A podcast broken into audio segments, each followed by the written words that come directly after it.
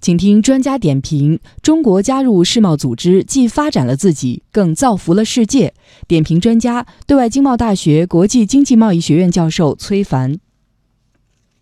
中国加入世贸组织以后呢，确实取得了长足的发展。到今年是十七年时间，我们的贸易总额已经涨到了是原来的八倍。从中国的经济增长来说呢，加入世界贸易组织以后啊，是中国增长速度最快的一个阶段。所以，中国确实是从这个融入世界经济体系啊。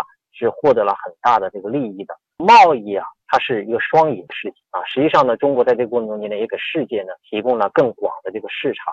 我们基本上五年进口八万亿美元，今后一段时间可能会突破这个规模。中国市场的增长啊，同时也给世界各国提供这个机会。而且中国在这个过程中间呢，为世界贸易体系的发展啊，起到了一个很重要的一个作用，积极的参与了各种各样的谈判。